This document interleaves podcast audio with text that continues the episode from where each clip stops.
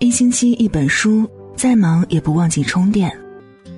各位好，我是一米。今天要和各位分享的文章来自飞白，一个人开始变老的三种迹象。接下来，一起来听。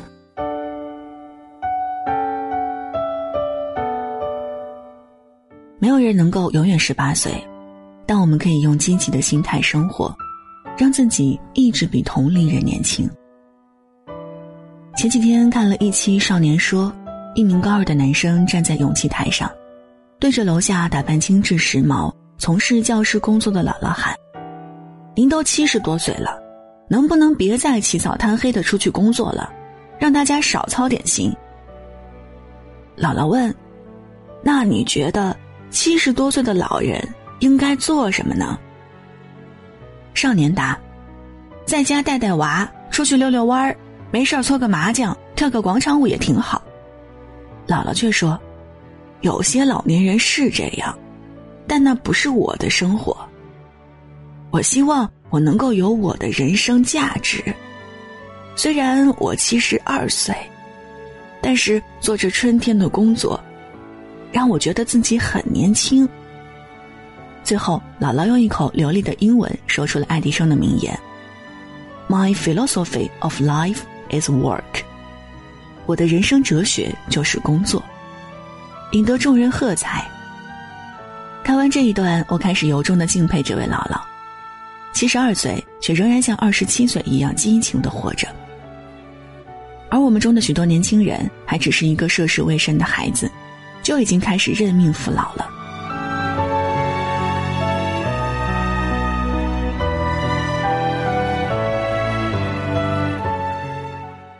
前两天看到一篇文章，标题是“第一批九零后已经出家了”。当然，文章中提到的出家，并不是真的出家了，而是进入到一种佛系的状态，有也行，没有也行，不争不抢，不求输赢。其实这就是一种心态老化的状态，开始认命，对生活不再有激情。我有一个在北京打拼多年的好朋友，前阵子突然跟我说。父母托关系给他在老家找了个稳定的工作，还介绍了一个条件不错的相亲对象，准备回老家结婚生子，安安稳稳的过完后半生。我心里咯噔一下，那个曾经斗志昂扬的女孩哪儿去了？怎么就这样认命妥协了呢？后来发现身边的很多朋友都走了和他一样的路，毕业时激情满满，远赴一线城市。准备在那儿闯出自己的一片天，但绕了一圈最后还是回到了自己的家乡，找了份差不多的工作勉强糊口，找了个差不多的对象凑合过日子，只因年龄到了，就该做这个年龄该做的事儿。从此不再奢求理想，每天重复着机械的生活，日复一日，年复一年，直到死去。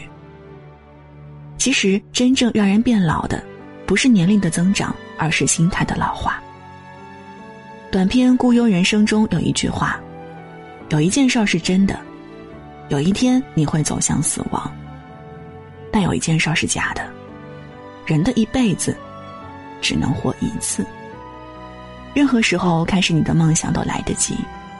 就像艺术家王德顺，八十岁仍然炫酷的在国际 T 台上走秀。”一个人活出了好多人几辈子的精彩。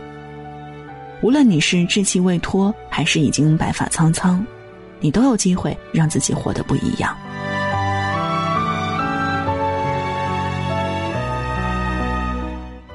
曾经看到过一句话：“美是女人永恒的追求。”当一个女人不再追求美丽时，她就已经老了。其实这句话对男人来说也是一样。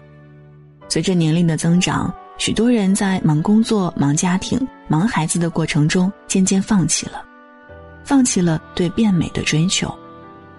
于是，任凭皱纹在脸上野蛮生长，任凭多余的脂肪在啤酒肚上肆意堆积。人们总说岁月不饶人，但总有些人亦不曾饶过岁月。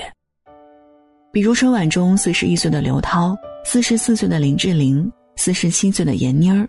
五十二岁的林志炫，再比如前段时间刷屏的吴尊爸爸，许多吴尊的粉丝表示，原本是冲着吴尊去看的最美的时光，却被身姿矫健、玉树临风的吴尊爸爸颜值暴击。看到这样的颜值、这样的衣品、这样的气场，你能相信他已经七十二岁了吗？父子俩同框，说是两兄弟也不过分。吴尊爸爸能在七十多岁仍然保持这样的体态，完全归功于其几十年如一日的自律。据介绍，吴尊爸爸是一名健身游泳爱好者，年轻时还是文莱业余篮球队的队长，至今都保持着坚持运动的习惯。有网友爆料，吴尊一家都热爱运动，自己也经常偶遇吴爸爸在公园里锻炼。有人说，步入中年后，工作和家庭压力太大，根本没时间顾及自我形象。那你一定没见过王健林的日常行程表。王健林即使在一天之内需要飞往两个国家、三座城市的高强度工作压力下，也仍然坚持每天健身。累到在国际大会上睡着的马云，也是十年如一日的坚持打太极。刚刚步入中年的吴尊，哪怕忙得没时间睡觉，也会用仰卧起坐、俯卧撑来保持健身需求。那些总是拿忙不过来、没时间追求美当借口的人。又有多少是真的比他们还忙的呢？其实只是对自我形象不再有要求罢了。慢慢的，他们越来越显老，直到身心皆老之后，便开始真正的步入老年。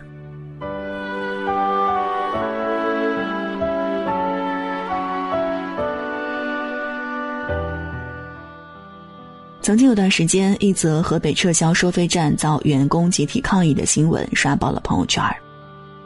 视频中，一位从事了多年收费工作的大姐振振有词地说：“我已经三十六岁了，我的青春全都献给了收费站，除了收费啥也不会，也学不会什么，以后怎么活？”但你一定也听过这样一则新闻：八十三岁的学霸奶奶应聘到阿里巴巴四十万年薪的工作，从三千多名竞争者中脱颖而出，成为产品体验师。从客观年龄上来看，三十六岁和八十三岁到底哪个更年轻呢？显然是三十六岁的大姐。那为什么有的人看着还年轻，其实已经垂垂老矣呢？因为他们早已停止了努力，放弃了自我成长。这意味着他们应对未来不确定性的能力正在变弱，也意味着他们逐渐失去了对人生的掌控力。因此，收费站被撤销后。那些停止了学习的老员工才会集体去找领导讨说法。曾听朋友说过这样一件事儿，他们公司一个三十多岁的老员工被一个九五后领导辞退了。原来朋友公司为了跟上时代步伐，成立了新媒体部门，需要一些熟悉产品的员工一起来组建。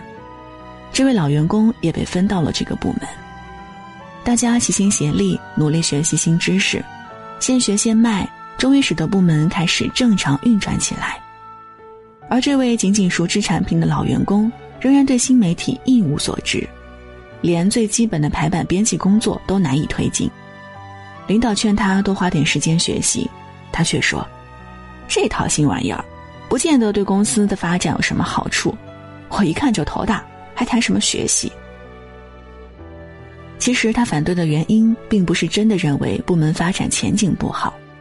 而是他根本就不想学。后来，这位老员工毫无悬念的被领导劝退了，这就是放弃了自我成长的悲剧。当他们拒绝接受新事物时，只能接受被时代抛弃的厄运。真正的衰老莫过于此。查理芒格曾说：“如果不终身学习，你们将不会取得很高的成就。光靠已有的知识，你们在生活中走不了多远。”深以为然。年龄只是一串没有意义的数字，只要心不老，就可以永远年轻的活着。就像六十二岁 IT 宅男附体的黄大伯，带着 PPT 来介绍自己：淘宝十二年买家，芝麻信用分七百八十五分，熟练操作 Photoshop 设计软件等。还有前面提到的艺术大师王德顺，四十四岁才开始学英语，四十九岁北漂研究哑剧。五十岁开始健身，五十七岁创造活雕塑，六十五岁学骑马，七十八岁骑摩托，七十九岁上 T 台。无论你现在多少岁，无论你现在工资多少，都要想办法让自己不断成长。这样，你的价值才会随着你年龄的增长而提升，也才能拥有这个时代唯一的金饭碗。没有人能永远十八岁，但我们可以用积极的心态生活，让自己一直比同龄人年轻。电影《王牌特工》里有一句台词是：“If you are prepared to adapt and learn, you can transfer。”如果你愿意改变和学习，你就能脱胎换骨。共勉。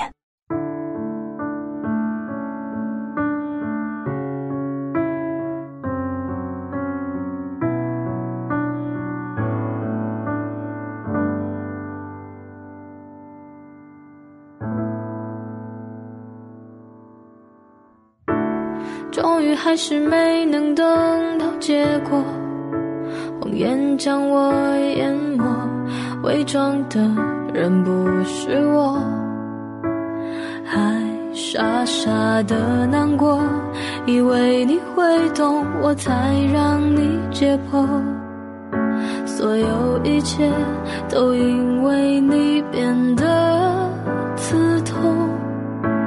终于还是下定决心走得干净利落，倒不如离开有你的地方，去别的城市找回我。都怪我太念旧，而你太过刻薄。从那以后，我学会了让眼泪偷偷的往回流。还是回到了我们开始的地方，我们都只看到期待，却都忘了要等待。那种孩子理念，在现实里面，最多撑不过一年。在有限时间打破所有的誓约，我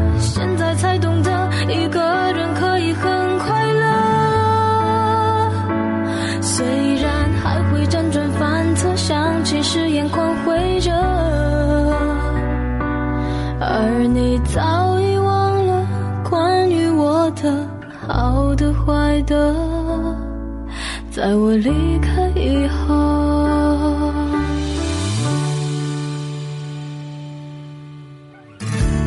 这次真的可以还你自由，我想分开会好过互相折磨。我还是习惯开着灯熬到凌晨，就算睡着也不害怕，不如当作有个人在黑夜里陪我。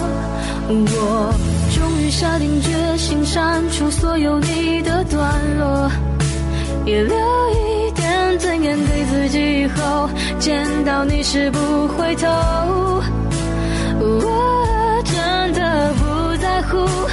但有时候却又控制不住，一点遗憾，也有一点不甘，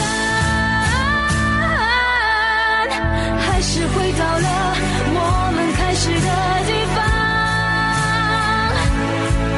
我们都只看到期待，却都忘了要等待。那种孩子理念，在现实里，撑不过一年。在有限时间